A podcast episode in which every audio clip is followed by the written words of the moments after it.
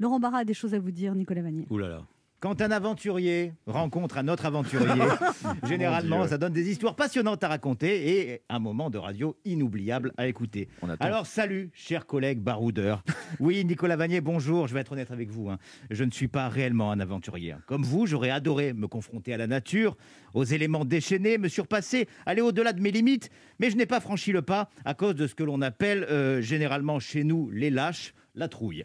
Oui, oui, c'est fou que vous soyez là ce matin avec nous parce que je parlais de vous à une copine qui apprécie énormément votre travail. C'était il y a quelques jours et elle me disait que son genre de mec, eh bien, c'était justement les aventuriers, le solitaire ténébreux qui part dans le grand froid, l'aventure, avec pour seul compagnon un couteau suisse, la photo de sa femme restée au pays et ses chiens de traîneau.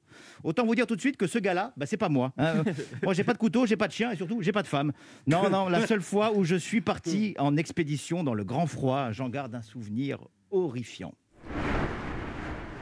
J'étais frigorifié, j'avais les doigts gelés, les lèvres bleutées, je tremblais et terriblement faim, j'avais faim et je ne rêvais que d'une seule chose, Nicolas Vanier, c'était de repérer, capturer et dévorer un véritable colin d'Alaska. Et j'ai mis 45 minutes à en trouver un. Vous vous rendez compte? 45 minutes Qu'est-ce qu'ils sont mal rangés les rayons chez Picard et, oui, et oui, parce qu'il est là mon vrai point faible, Nicolas Vanier. Je ne supporte pas le froid. Mon pseudo sur Tinder, c'est rhinopharyngite. Hein, vous l'aurez donc compris. Même si sincèrement j'aurais adoré, euh, je ne vous accompagnerai jamais euh, dans le grand froid. Alors Gion-les-Pins, Mandelieu la Napoule, Ibiza, j'aurais fait un effort, mais là la Sibérie, le Grand Nord canadien, l'Alaska. Je sens que je vais vous retarder. Non, Non, je vais vous retarder. En plus- Laissez-moi là. en plus, je suis allergique aux poils de grizzly, donc ça sert à absolument à rien. Alors, euh, comme beaucoup de vos admirateurs, et encore plus depuis le premier confinement, je me suis mis à voyager avec votre œuvre, Nicolas Vanier. Je suis devenu un aventurier par procuration.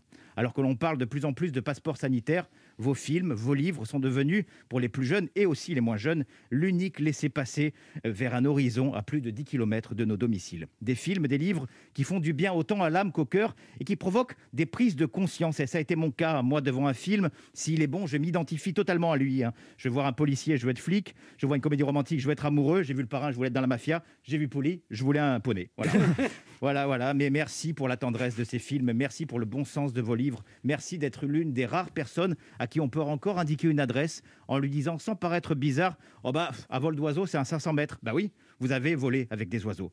La politique, le cinéma, l'écriture, l'aventure, le monde est à vous et c'est rassurant. Parce qu'avec vous, il sera toujours entre de bonnes mains. Merci.